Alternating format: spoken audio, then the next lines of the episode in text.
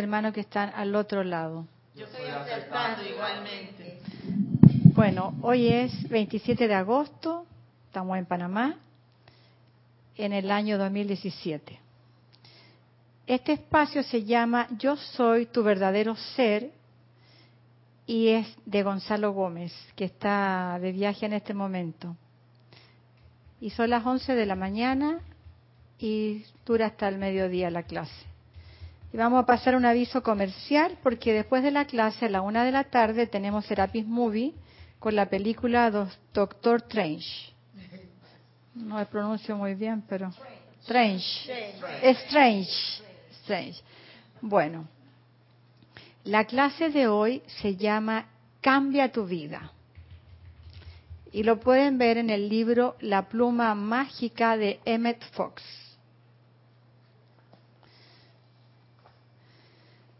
Me gustó esta clase porque mm, lo explica tan sencillo eh, que nosotros podemos cambiar todo lo que no nos gusta en nuestro mundo y parece sencillo como tú lo lees, pero no sé, la rebelión o la, programación no, no siempre lo hace sencillo. Dice que no es necesario ser desdichado, no hay necesidad de sufrir, no hay necesidad de estar pobre, no hay necesidad de estar enfermo, no hay necesidad de tener limitaciones eh, económicas, tener malas relaciones con las personas que nos rodean. Tampoco es necesario que trabajemos en un lugar con personas que nos desagradan, que nos molestan, que nos agreden.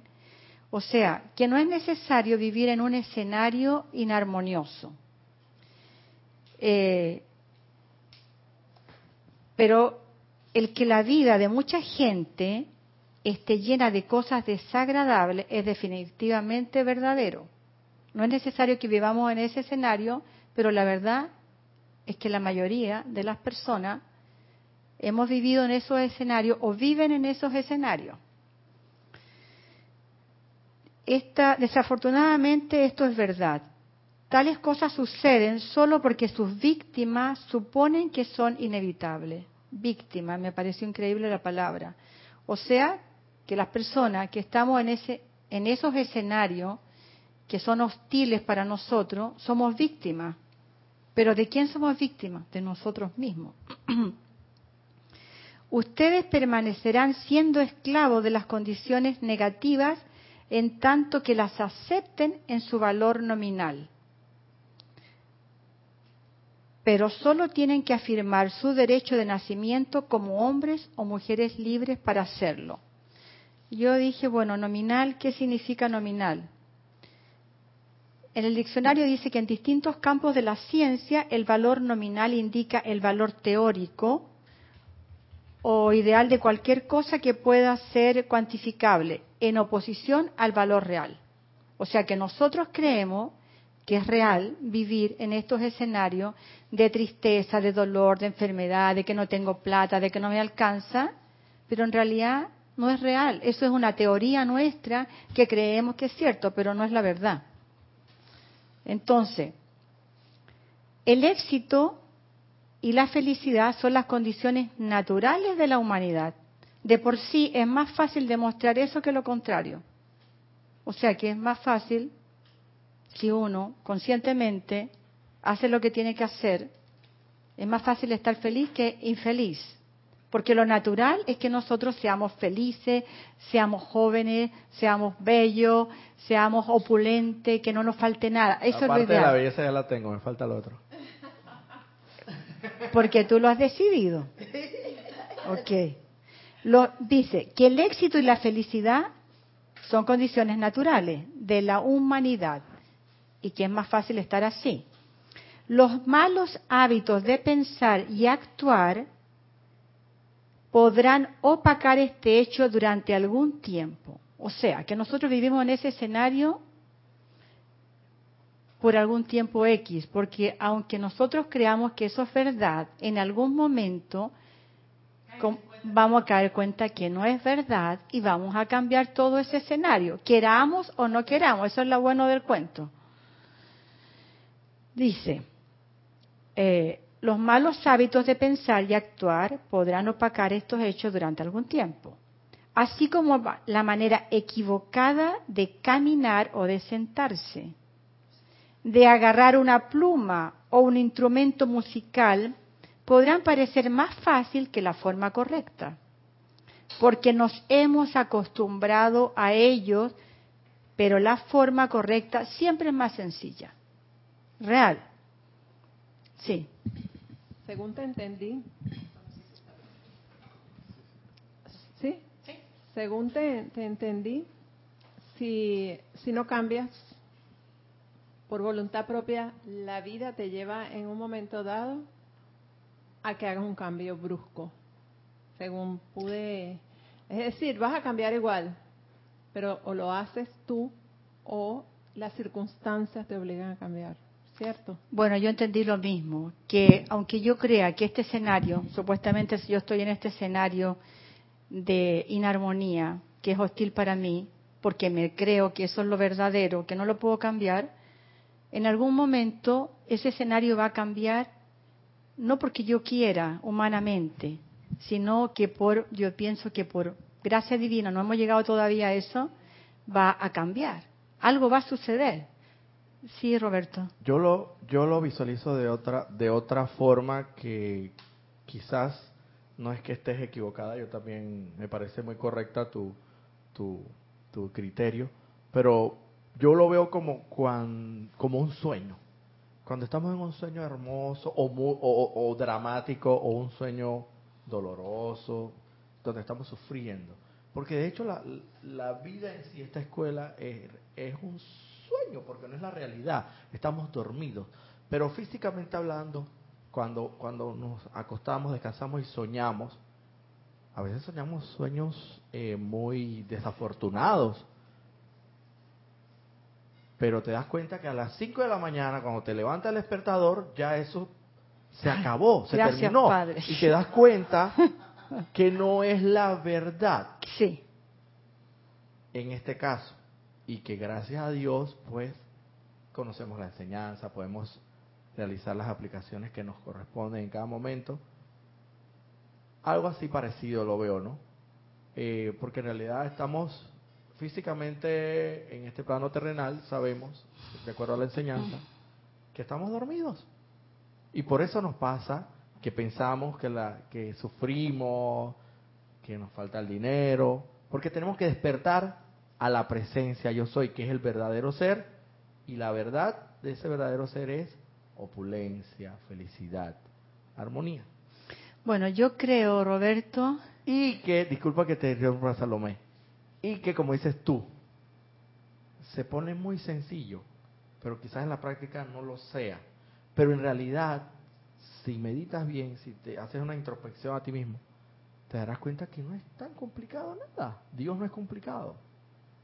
Dios no es complicado. Entonces, para lograr aquello, pero parece que tenemos malos hábitos, tenemos que desarrollarnos de eso y entonces aplicar la sencillez de esa enseñanza. Bueno, yo creo que para un estudiante de la luz está claro que estamos dormidos. Pero ¿y el resto que no sabe? Yo antes de conocer la enseñanza vivía en esos escenarios terribles y me creía que eso era la verdad. Hasta que pasaron cosas tremendas para que yo reaccionara. Entonces tú sabes que estás dormido, pero el resto no sabe. Espérate, que está primero llamar. Yo, quería como, como mm, sintetizar lo que dije. Pienso que el, verdadero ser pulsa siempre por salir. Entonces, cuando no eres tú y estás lleno de todas estas circunstancias que te rodean, ese ser que tú eres pulsa por salir. Lo voy a poner un ejemplo gráfico. Una mujer sometida o una niña que la tengan trancada, al primer momento que pueda, puede ser que pase 10, 15 años o menos, qué sé yo, oprimida, pero ese ser desea ser y salir. Y en algún momento se asoma por la ventana y pasa algún moscardón y le dice, mira, y se va. Como lo hemos visto, este, creo que en las películas de Shakespeare, en una de las que vimos, este pasó esto. ¿Por qué? Porque ese ser pulsa por salir, por ser libre, porque el ser es libre. Así es. Entonces siempre busca y a lo mejor de la peor manera va a cambiar que en este caso yéndose con el primero que pasó, pues. Sí. A eso me refería. Sí, Roberto, dime. Sí, como lo que me dijiste, y que porque tú eres estudiante de la luz, tú sabes que tú estás, de, tú sabes que tú estás dormido. Ay, mija, siendo estudiante de la luz, y a cada ratito se nos olvida. Somos estudiantes de la luz. O sea, entonces, ¿qué esperamos de los demás? Como dices tú, hey, si todos los días, que, hey, yo nomás salgo aquí un momentito y se me atraviesa un taxi y ya quiero lanzarle la, la, impertinencia o la imprudencia verbal. Bueno, vamos a ver por qué hacemos eso siendo estudiantes de la luz. Dice, la infelicidad, la frustración, la pobreza y la melancolía son en realidad malos hábitos que sus víctimas se han acostumbrado a soportar con mayor o menor fortaleza, creyendo que no hay escapatoria cuando sí la hay. Y dicha escapatoria consiste simplemente en adquirir buenos hábitos de pensamiento en vez de malos, hábitos de trabajar con la ley en vez de contra la ley. O sea, que cuando trabajamos con la ley tenemos buenos hábitos. Nosotros por los hábitos que hemos aprendido, por el escenario en que hemos nacido, que hemos, que hemos vivido, creamos nuestro, nuestro escenario de vida. O sea que, que si estamos sufriendo por la razón que sea, eh, lo creó un hábito. ¿Qué es un hábito? Un pensamiento que creemos que es verdad y se va a manifestar. Yo escribí algunos pensamientos aquí, dice, por ejemplo, el pensamiento saludable es un hábito del mismo modo que el pensamiento neurótico también lo es. O sea, ¿qué pensamiento tengo yo? ¿Qué soy? Eh, puedes, puedes optar por sentirte enfermo o saludable. Y según lo que pensamos, es lo que vamos a manifestar. Y nosotros creamos nuestras propias experiencias con lo que pensamos y hablamos. Estemos conscientes de ello o no estemos conscientes. Pero como es una ley, entonces las leyes no son en cierta forma implacables, digo yo, porque tú estés consciente de conocer el reglamento de esa ley, vas a tener eh, los resultados de tus actuaciones, porque si yo manejo un carro y no me aprendo eh, las reglas del tránsito, solo por manejar el carro, ya tengo que asumir las consecuencias si cometo errores en la carretera o lo que sea. Y yo no le puedo decir al, al policía o, ah, no, es que yo no me sé la ley, no la estudié, pero oye, si tú estás manejando, te la sabes. Entonces, si estamos en la vida e infringimos la ley, que para mí la ley es Dios, o sea, si yo estoy trabajando con la ley y mis pensamientos y hábitos están dentro de la ley, mi vida va a fluir feliz. Pero si yo voy en contra de la ley, que dice aquí, entonces eh, inviertes el resultado estamos usando esa energía para que nos vaya mal. ¿Tiene alguna pregunta? No, un comentario. Un comentario. es, es lo que el amado Maestro Ascendido San Germain nos dice, la ley eterna de la vida. Todo lo que tú piensas y sientes, eso traes a la forma porque emana de tu corazón y atraes eso por la ley de atracción. Y como tú dices, toda ley tiene que ser cumplida. Es como la ley de gravedad, que te vas al 30 piso de algún edificio y quieres volar, por ley de gravedad vas a caer al piso. Así es, así es. y es lo mismo, si tú piensas eh, cosas que no son gratas para ti por un hábito que tienes, porque te han enseñado a que la vida es dura, que todo es difícil de conseguir, eso es lo que emanas y eso es lo que tú atraes. Así es, entonces los escenarios son lo que nosotros hemos creado. Y aquí hay una pregunta que dice, ¿voluntad de Dios? Nunca debería uno aguantarse nada, nunca se debería estar dispuesto a aceptar nada que no sea salud, armonía y felicidad. Estas cosas constituyen su derecho divino como hijos e hijas de Dios. Y es sólo por cuenta de un mal hábito inconsciente, como regla general, que el hombre se satisface con menos. El hombre, en lo más profundo de su ser, siempre abriga el sentimiento de que hay una manera de evadir sus dificultades, si tan solo supiera cómo, y todos sus instintos naturales apuntan a ese fin. Bueno, dentro de nosotros yo creo que esa voz nos está diciendo que no tenemos que aceptar eso y tenemos la esperanza de salir de esas situaciones. Cuando un infante requiere, tiene hambre, no estamos, un infante no está programado de nada, no sabe de nada. Sabe que si tiene hambre, tiene que comer. Y si no le dan esa comida, ¿qué va a hacer ese infante? Va a llorar, va a gritar y no va a importar, a él no le va a importar porque no tiene idea de programaciones en qué escenario están sus papás o él. Y para y no si los papás no están en su casa, si no está su madre en su casa y está en un lugar que la mamá no quiera darle el pecho o lo que sea, ese bebé va a seguir chillando y gritando. Y va a gritar hasta que sea satisfecha su necesidad. Y si algo lo está apoyando, va a chillar igual o más fuerte hasta que encuentren la causa de su molestia y sea liberado de eso. O sea, que cuando no estamos programados, no nos importa, no tenemos prejuicio, somos honestos, necesito algo, si es una necesidad fisiológica, esa necesidad no tiene nada que ver con la fuerza de voluntad, ni con el respeto, ni con nada, va a ser satisfecha. ¿Alguien quiere decir algo?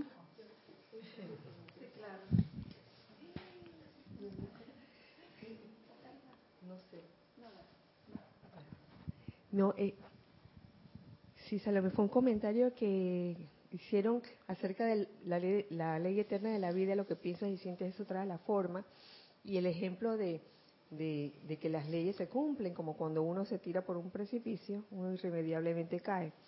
Entonces, de repente se me ocurrió pensar, oye, ¿y qué tal si cuando me tiro por el precipicio, a mitad del precipicio, yo dije, no, ya no quiero tirarme?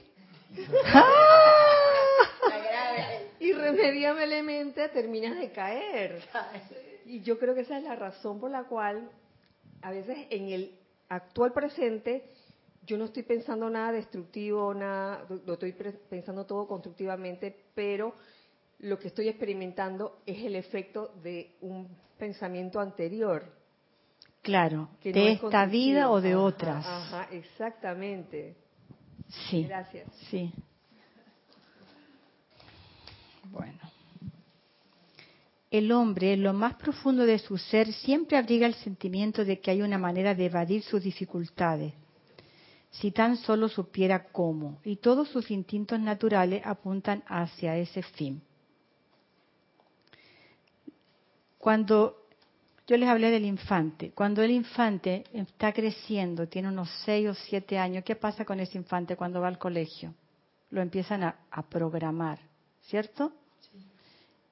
Y, y, ya no puede gritar cuando se le da la gana, porque tiene hambre o porque está sucio, porque se le está diciendo no, no seas maleducado o, o compórtate, etcétera. Entonces las sombras de la prisión comienzan a cernirse sobre el niño en crecimiento. Es terrible lo que dice, sombras de la prisión. O sea, que a medida que vamos creciendo, nosotros vamos viviendo dentro de una prisión. No somos seres libres. Y para cuando has crecido lo suficiente como para pensar racionalmente, el hábito de la raza lo habrá entrenado para utilizar en gran medida su razón en manera invertida. O sea que toda la energía que está fluyendo desde nuestra presencia para que seamos seres felices, nosotros la usamos para ir en contra de la corriente, para ser infelices. Y nos creamos escenarios de infelicidad. Rehúsa tolerar nada inferior a la armonía, es lo que te dice el maestro. Puedes tener prosperidad sin importar cuál pueda ser tu circunstancia actual. Puedes tener salud y condición física. Puedes tener una vida feliz y gozosa. Puedes tener una buena casa propia. Puedes tener amigos semejantes a ti y camaradas. Puedes convertirte en tu gran patrono o patrona. Pero para hacer esto, definitivamente tienen que esgrimir el timón de tu propio destino y manejar osada y firmemente hacia el puerto en que tú quieres atracar. ¿Y qué entiendo yo por eso? Es que tengo que hacer uso de mi libre albedrío y asumir que yo soy responsable del escenario en que me encuentro y que estoy viviendo. Y que si no me gusta, tengo el poder para cambiarlo, pero yo no tengo que esperar, si soy un si soy joven, que mi mamá o mi papá lo resuelva, si tengo mi esposa o mi esposo, que lo resuelva el esposo, o culpar a los demás, o esperar que las soluciones vengan desde afuera. Tengo que decidirlo yo. Si yo tengo una situación, un problema, y estoy buscando que la ayuda y el cambio vengan desde afuera, no va a funcionar. Y para mí hay un, ejemplo que tiene que ver con, mi diario vivir, con mi experiencia de trabajo, lo que sea. He conocido muchas personas que quieren adelgazar. Eh, algunas han llegado a mi vida cuando ya se han operado, se han hecho la liposucción o se han operado el estómago o han ido a no sé cuántas nutricionistas y se han sometido a un montón de tratamientos de, de hambre y de, ejercicio tortuoso y no funciona, no funciona. Para mí es lógico que no funcione porque fuiste a buscar la solución afuera y la solución estaba dentro de ti, porque tú no puedes adelgazar a punta de fuerza de voluntad y a punta de, de agredirte a ti misma porque la, gordura, la obesidad, es el resultado del miedo. El resultado del miedo. Engordarse es una forma de protegerse, de protegerse de las agresiones externas, generalmente de tipo sexual. Eh, que no quiero que me miren, eh, por distintas situaciones, pero es miedo a una o a diferentes cosas. Y es falta de amor, porque esa persona aprendió a no amarse. Alguien le enseñó a no amarse. Pero puede desaprender y puede amarse. Entonces el cambio está allí y lo he visto porque las alumnas que yo he tenido, sin hacer dieta, cambiando, cambiando el pensamiento, porque la única dieta que hay que tener en la vida son los pensamientos. Si yo soy una gorda, que lo fui, y me pongo a, dieta de esos pensamientos, estoy gorda, estoy fea, estoy vieja, voy a usar toda mi energía en contra de la ley y voy a tener ese resultado. Apariencia fea. Entonces pienso que la enfermedad es lo mismo. Bueno, la gordura es una enfermedad. Si tú aceptas eso, y me encantó el ceremonial de hoy porque para mí como que terminó de armar el rompecabezas que, que estaba pensando yo en mi mente y que antes de la clase yo le comentaba a Verónica y a Candy que hace 26 años fui eh, diagnosticada yo para operarme de la columna, la cervical, y que si yo el diagnóstico iba a ser que yo iba a ser una futura inválida en el mejor hospital de Chile, el mejor médico, bla, bla, todo eso. Y la única solución era operación. Pero yo sin ser metafísica, sin conocer la enseñanza de los maestros ascendidos, pero había una voz dentro de mí. Yo dije, yo no acepto esto. Yo no regreso más aquí, ni me opero, ni voy a ningún médico. ¿Y qué hice a partir de ese instante? Estirar mi columna, hacer yoga, hacer ejercicio y buscar los ejercicios que mi conocimiento mm, me daba y lo que no buscaba para fortalecer esa cervical que estaba dañada. ¿Y qué se logró con eso? Lo que dijo eh, a través del ceremonial Verónica. El sistema nervioso, que es donde pasa la energía, donde están los electrones, ¿cómo fue lo que tú dijiste? Cada electrón tiene dentro de sí el espíritu de la llama de la ascensión. Entonces, ese electrón, cuando es eh, o sea, es llamado, digamos, a través de la emanación de la llama de la ascensión dentro de tu corazón, se une la llama de la ascensión con ese espíritu de la llama de la ascensión que está en cada electrón y se produce una explosión y esa explosión produce la transmutación y la ascensión. Bueno, para mí fue wow porque si, si los nervios, el sistema nervioso pasan en forma vertical y son tan pegaditos uno al lado del otro, y si yo tengo mis vértebras presionando una con otra, no importa el lugar donde estén en la columna, eso, esos nervios se van a bloquear. Se van a bloquear porque no va a pasar la energía. Porque creo que todos los cuerpos son súper importantes. Y nosotros no le hemos dado la importancia necesaria al cuerpo físico, cuando es tu instrumento aquí en la tierra para cumplir tu plan. Entonces, puede uno invocar a la llama de la ascensión, pero además tiene que mover el cuerpo. Porque si yo no muevo mi cuerpo, yo no hago flexible mi columna, entonces voy a traer todas las enfermedades porque mi columna se va a bloquear. ¿Por qué? Por los malos hábitos, como decía la clase al principio, nos sentamos mal, caminamos mal y creemos que eso es normal. Y, por ejemplo, mucha gente dice, es que tengo estrés, me duele la espalda, hágame un masaje. Ningún estrés, es una mentira. El problema es que ha pegado una vértebra, una vértebra contra otra, no está fluyendo la energía, te estás enfermando, esto te provoca dolor, desagrado, y eso tú crees que te lo provoca el estrés. Ese dolor te provoca el estrés. Entonces, ¿qué hacemos nosotros? Revertir esa situación a través, si, si caminamos mal o nos sentamos mal, podemos aprender a sentarnos bien, a caminar bien. Si no le damos flexibilidad a la columna, podemos aprender a dársela. Si pensamos, si pensamos eh, que somos pobres, que no tenemos dinero, podemos programarnos y decir, somos ricos, tenemos. O sea, cambiar la programación. Si sentimos que estamos enfermos, decir, bueno, yo soy saludable. Es cambiar el switch y en vez de ir en contra de la ley, empezar a ir a favor de la ley. Sí, Roberto. Sí, precisamente en relación a ese comentario que haces, lo que ocurre es que el ser humano, y me incluyo en eso, estamos tan acostumbrados a transgredir la ley que ya, como quien dice lo buen panameño, ya no sabe a nada si me paso la roja, si me paso la luz roja y si no me la paso. Y si el taxi se me atraviesa, yo le tiro el carro porque porque esto es así, porque porque este es mi Panamá y todo el mundo es así.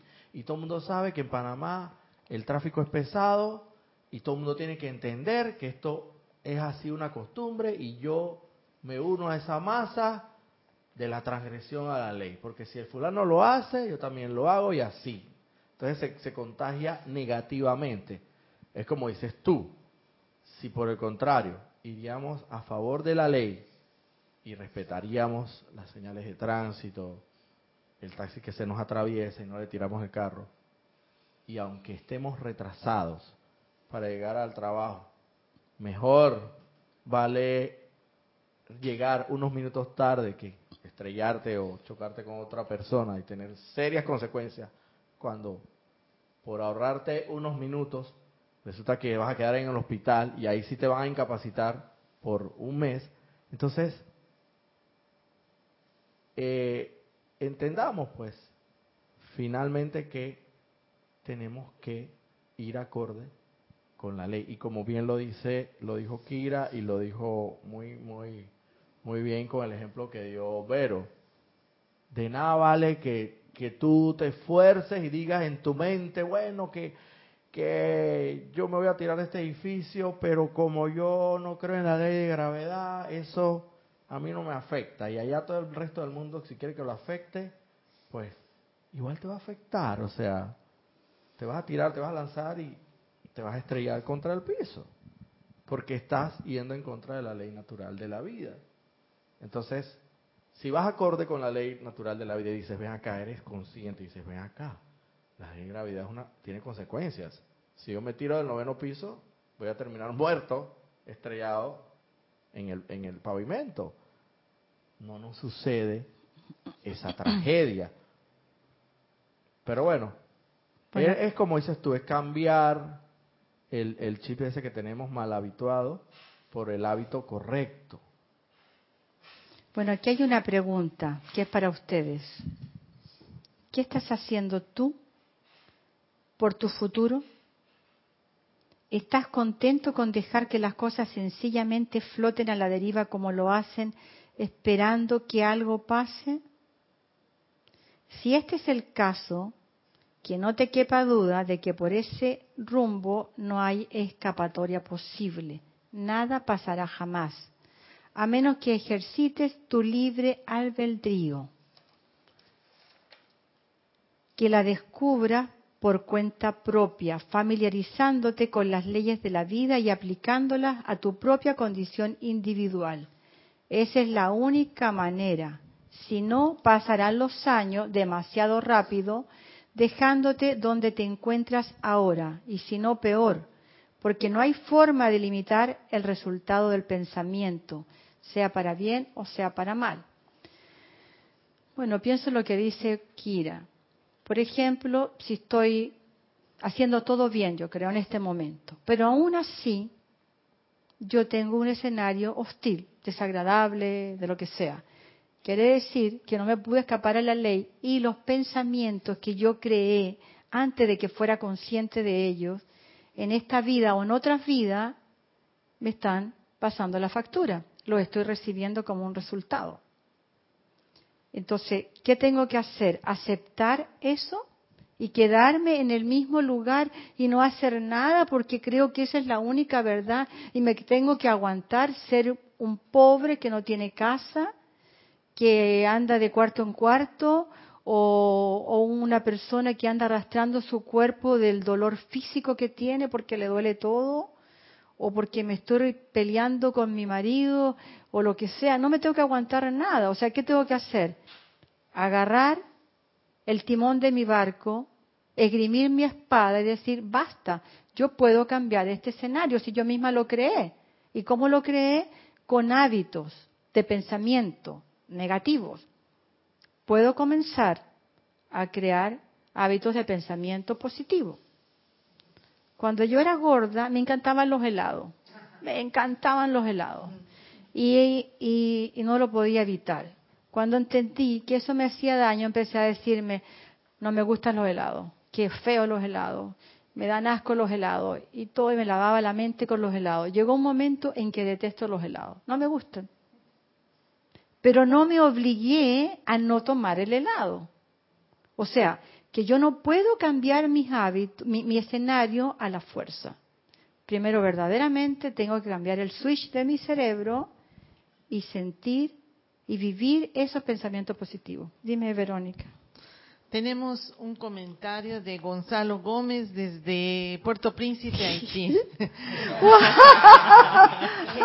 Bendiciones. Bendiciones. Dios te bendice, Salomé, y Dios los bendice a todos. Bendiciones, Bendiciones Gonzalo. Nos dice, gracias por la clase. Excelente tema. Sabes que veo que la gratitud tiene que ver con algo que ya tengo. Entonces, si quiero salud y doy gracias a la presencia yo soy por la salud, estoy aplicando pensamiento y sentimiento de la salud perfecta que yo soy, que es ahora en lugar de verlo como algo futuro. Wow, gracias Gonzalo. Sí, dime. Algo. Tú nombraste al principio la niñez y dijiste que el niño era libre. Sí y lloraba y entonces este creo que seguimos siendo esos niños pero programados y si pudiéramos abrir una ventana y ver a ese niño pudiéramos descubrir nuestras carencias nuestras necesidades y pudiéramos encontrar como el secreto de lo que tenemos que, que, nos está pasando ahorita, porque no podemos compartir, porque no somos felices, porque no somos prósperos. Entonces, si cada uno pudiera en algún momento descubrir a través, bueno, me imagino que en este caso de la meditación, ese niño, ese niño que necesita en muchos casos es amor. Oye, este, pudiéramos entender la gordura de la que tú hablas, pudiéramos entender los problemas cervicales, pudiéramos entender los problemas de las relaciones con los que tenemos, porque cuál es la carencia, ¿Por qué, por qué te comiste todas esas cosas y, las, y las guardaste. Entonces me, me parece interesante lo que hiciste de nombrar a la infancia primero, porque yo veo que seguimos siendo muchas veces esos niños carentes y no sabemos. Yo creo que es el miedo. El, no, nacimos sin miedo y nos enseñaron a tener miedo. Eh, y pienso que lo que yo viví en las dos, esas etapas de mi vida de gorda y de enferma en la columna, tenía miedo. Estaba muy asustada por lo que estaba viviendo en, esa, en ese momento. Y, y creo que todo nace de eso. Y porque aprendemos a... Yo aprendí a no amarme. Pero cuando cambié mi switch y aprendí a decir no cuando verdaderamente quería decir no o decir sí cuando quiero decir sí, tuve que asumir las consecuencias. Porque varias personas de las que estaban en mi vida, maravillosas, que yo las amo, se fueron de mi vida. Eh, y creo que eso es agarrar el timón y asumir las, consecuencias de, lo que verdaderamente tú eres. Entonces, por miedo a, a, no perder a las personas que yo amaba, tal vez me sometía, pero no era yo. Entonces, al ser, verdaderamente ser, cambia todo el escenario, se van personas y vienen otras que nunca conociste y que de pronto son importantes en tu vida. Y dices, pero ¿cómo? Si yo qué tengo que ver con este ser humano. Eh, creo que es un poco eso, entonces hay que tener coraje también porque va a haber dolor. Yo he tenido dolor en mi vida y todavía lo tengo. Que claro, no, no es un sufrimiento, ni me, quiero cortar las venas, ni nada de esas cosas, ni tomo pastillas para la depresión, pero hay dolor. ¿Por qué? Por ser porque obviamente no le voy a gustar a todo el mundo, ¿no? Y me van a, criticar y a condenar. Y, y aquí yo noté algo, dice, amarse a sí mismo. El amor es la cura milagrosa. Si nos amamos, aparecen los milagros en nuestra vida. Se trata de tener una gran se trata de tener un gran respeto por nosotros mismos y de gratitud, como dice Gonzalo. La gratitud es fundamental por nuestro cuerpo, por nuestra mente, por todo. El desconocimiento del propio valor es otra forma de expresar que no nos amamos a nosotros mismos. Y creo que cuando yo dejo de ser yo misma, dejo de ser para agradar a otra persona, estoy cometiendo un grave error, porque no hay nadie en esta vida que sea tan importante para que tú dejes de ser. Y pero para eso también se necesita coraje, porque el, el valor, la lealtad, la gratitud empieza con tu verdadero ser, con tu presencia, asumiendo que el plan divino tuyo no tiene nada que ver con los otros. Y lo que ocurre en nuestra sociedad, porque somos humanos y creamos humanamente, se ve, por ejemplo, que tú envidias, ay, ese, tipo se compró un carro, qué sé yo, súper lindo, 4x4 nuevo el año, ay, yo también quiero. Eh, ella tiene una casa, yo no la tengo, ella se ve estupenda, linda, maravillosa, quiero la ropa de ella o lo que sea. Pero en realidad esos son los planes de esas personas y ellas son, y yo, al querer tener lo que ellas tienen, voy a crear una pose, una postura que no es. Tal vez va a ser excéntrica, pero esa no soy yo, entonces eso no me va a provocar felicidad. Entonces, como un poco eso, asumir asumir lo que somos, lo que tú dices, que somos luz, que lo dicen los maestros, y expresar esa luz. Y todo esto, digamos, que, que lleva desde la niñez, tiene una causa también, porque si no tendría, no hubiese pasado todo eso, en cierto momento no volcarías tu atención hacia tu corazón, porque si no seguirías vagando feliz por donde sea. Pero todas esas cosas que pasan te hacen mirar adentro, que es el verdadero lugar, el verdadero ser que es lo que tú eres. que no es lo, de afuera, que no es lo externo. Y gracias a ver ese, ese ser interno en ti, despiertas, descubres que tú eres ese ser, ese ser de luz, y entonces ahí empieza todo el proceso de, de ascender. Así es. Así es. Entonces, vamos a seguir. Poder de la ley. El hombre tiene dominio sobre todas las cosas cuando conoce la ley del ser y la obedece. La ley te da poder para traer a tu vida toda condición que no sea dañina. La ley te da el poder para superar tus propias debilidades y fallas de carácter, sin importar cuán a menudo pueda haber fallado en el pasado, ni cuán tenaces dichas debilidades pueden haberte parecido. La ley te da el poder para alcanzar prosperidad y posición sin tener que infringir los derechos y oportunidades de otro. La ley te da la liberación del alma, del cuerpo y del ambiente. La ley te da independencia para que puedas construir tu propia vida como te plazca, según tu propia idea e ideales, y para planificar tu propio futuro los términos que desees. Si no sabes realmente qué deseas para ser feliz, entonces la ley te dirá lo que quieres y también lo obtendrá para ti. Eso me pareció fantástico, porque muchas veces no sabemos lo que queremos. Y si sin saber lo que queremos seguimos pensando y pensamos tontería, vamos a traer tontería. Pero si yo no sé verdaderamente qué quiero específicamente, si quiero vivir en esta ciudad o en otra, eh, tener un trabajo X o otro, pero sí conozco mi presencia, ¿qué tengo que hacer? Le pido a ella que me diga, que me guíe y que se cumpla mi plan. Y va mi presencia a, ponerme eso.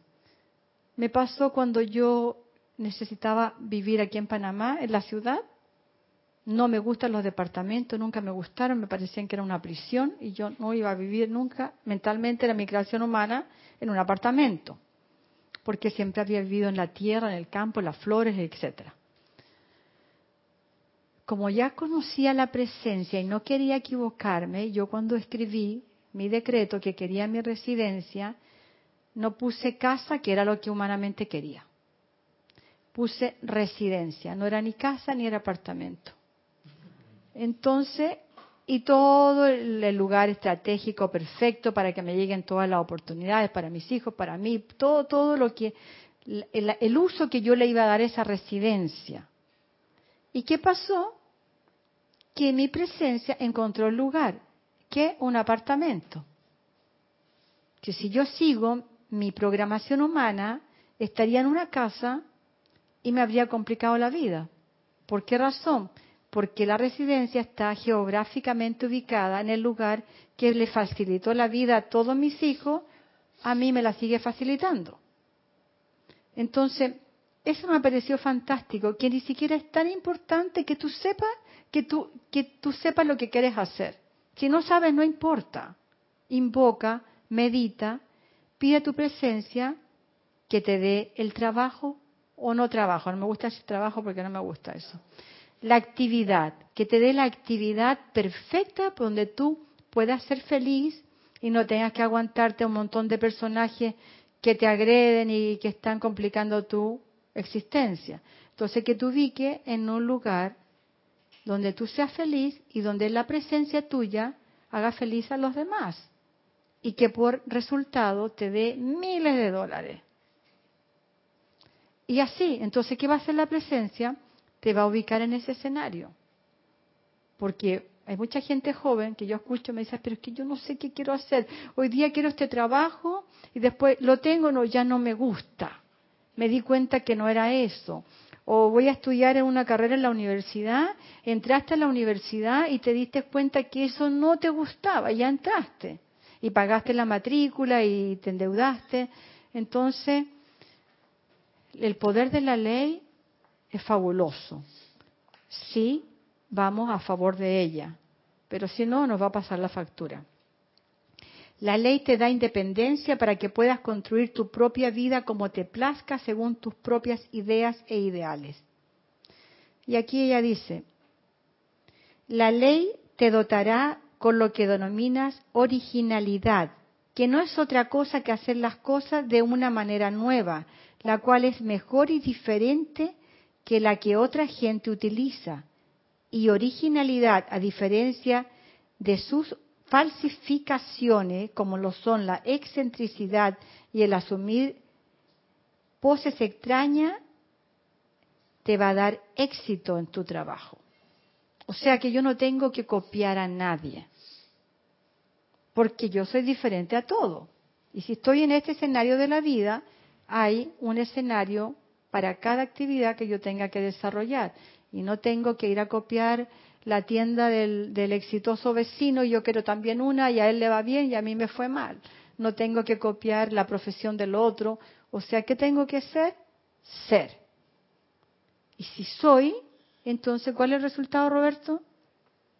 Victoria. Victoria. Así es. Hay otra, otro título importante que me gustó que dice autoridad sobre el pasado. Si volvemos al mensaje de Kira, que dice, ya, estamos recibiendo lo que pensamos antes. La ley te dará autoridad tanto sobre el pasado cuanto sobre el futuro. La ley te hará señor del karma en vez de su esclavo. Oh, cómo amo tu ley.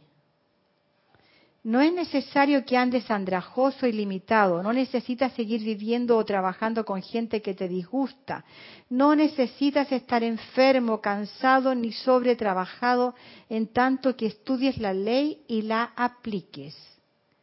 No pospongas el estudio de la ley por más tiempo. La dilación, se nos dice, es el ladrón del tiempo.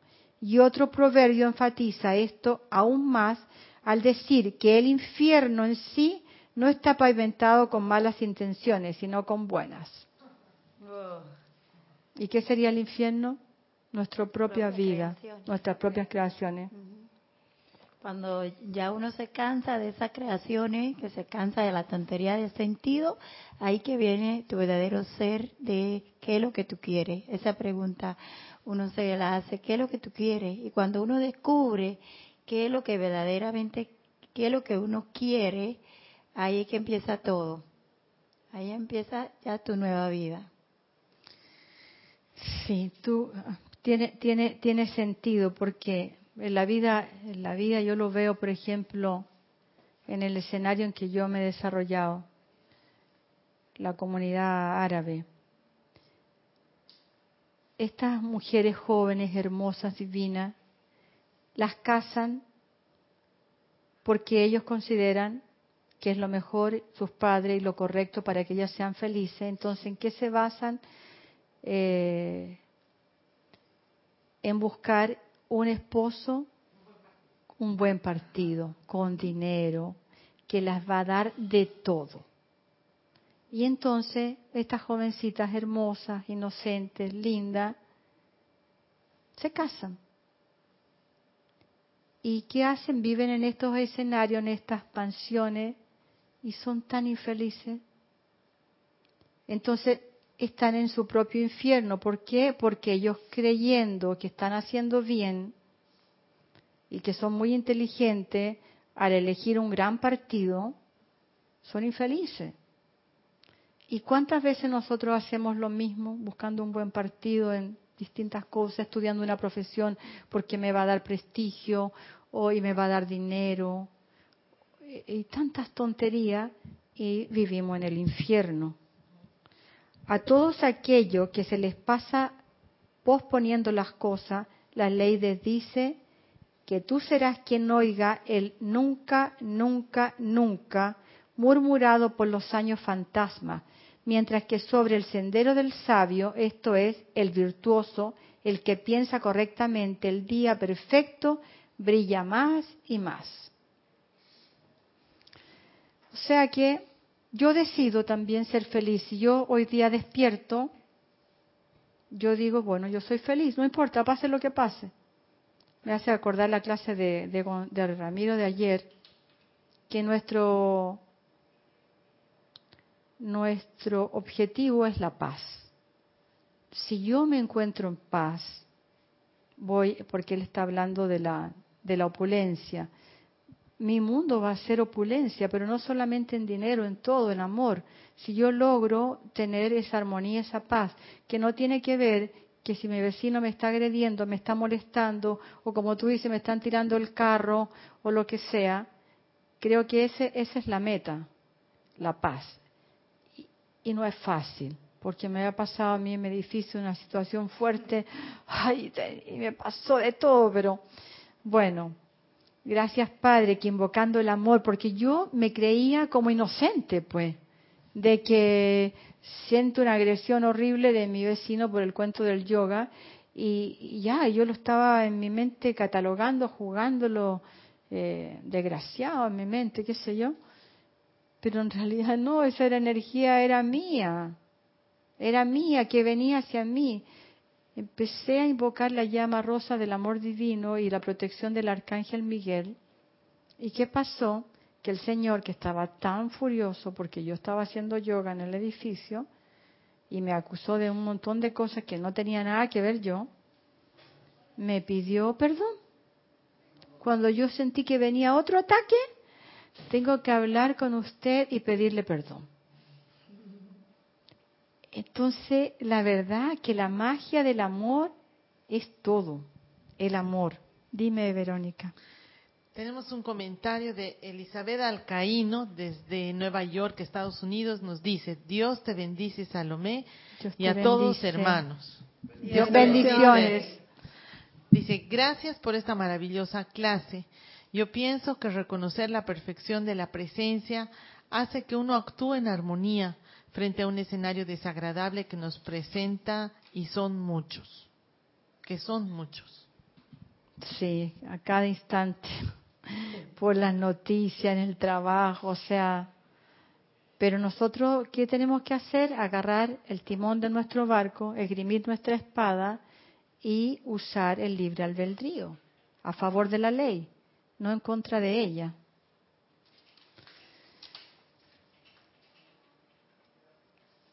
Esta clase lo más, lo más fantástico que tiene es esto que es el final, que te da una, una herramienta para cambiar esta situación, porque la clase es muy fácil decir cambia tus hábitos, pero ¿cómo los cambiamos si los tenemos arraigados por encarnaciones y encarnaciones? Dice una lista de seis puntos que es clave para cambiar tu escenario. Dale importancia a tu vida hoy mismo. Siéntate calladamente con un lápiz y papel en mano y escribe las tres cosas que más deseas en la vida. Al hacer esto, sé lo más franco que pueda. Escribe las cosas que realmente deseas, no las cosas que piensas que deberías desear. O sea, hay que ser honesto. Sé específico, evitando toda ambigüedad. Ambigüedad es que quiero ahora, que no quiero después, o sea que nada es claro. Una vez hecho esto, anota entonces las tres cosas o condiciones que quieres eliminar de tu vida. Sé lo más específico que pueda. O sea, vamos a escribir tres cosas que queremos y tres cosas que no queremos. De hacer esto con sinceridad, tendrás un análisis extremadamente valioso de tu propia mentalidad con el transcurrir del tiempo te dirá gran cantidad de cosas acerca de ti mismo que en la actualidad ni sospechas, cosas que van mucho más allá del alcance de los seis puntos en sí. Y al aumentar tu conocimiento de la verdad espiritual, estarás en capacidad de manejar el nuevo conocimiento acerca de ti, de ti mismo, de manera sorprendente. Y para resolver esto, como metafísico y estudiante de la luz, dice que tenemos que usar mínimo el 90% de nuestro conocimiento metafísico espiritual para cambiar eso. Aunque ese conocimiento sea muy poquito, aunque sea yo un principiante. Pero si tú eres más avanzado, un estudiante de la luz, tiene que también aplicar el 90% de tu conocimiento y no el 50, ni el 30, ni el 20, que es lo que nosotros, yo creo, hacemos en este escenario de estudiantes de la luz, porque siempre tenemos que aplicar el 90% del conocimiento, porque si aplico el 50% de un mucho conocimiento que tengo, no te va a dar el resultado que te va a dar si tú aplicas el 90%, aunque sepa lo mínimo. O sea que siempre vas a aplicar el 90%. Lo que me indica a mí que nosotros no estamos aplicando el 90% porque hay enfermedad aquí, porque hay problemas de limitación financiera, porque hay problemas de otros tipos y es un llamado de atención que siento que nuestra presencia, yo soy en mí, yo soy en cada uno de ustedes, no está haciendo. ¿Estamos aplicando qué porcentaje de nuestro conocimiento?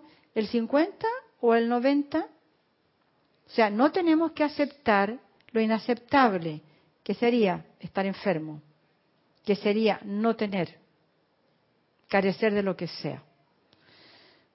Bueno, esa es la clase de hoy. Muchas gracias por la oportunidad y que Gonzalo llegue luego. que Gonzalo llegue bien. Ok, que llegue bien y que llegue rápido. Muchas gracias.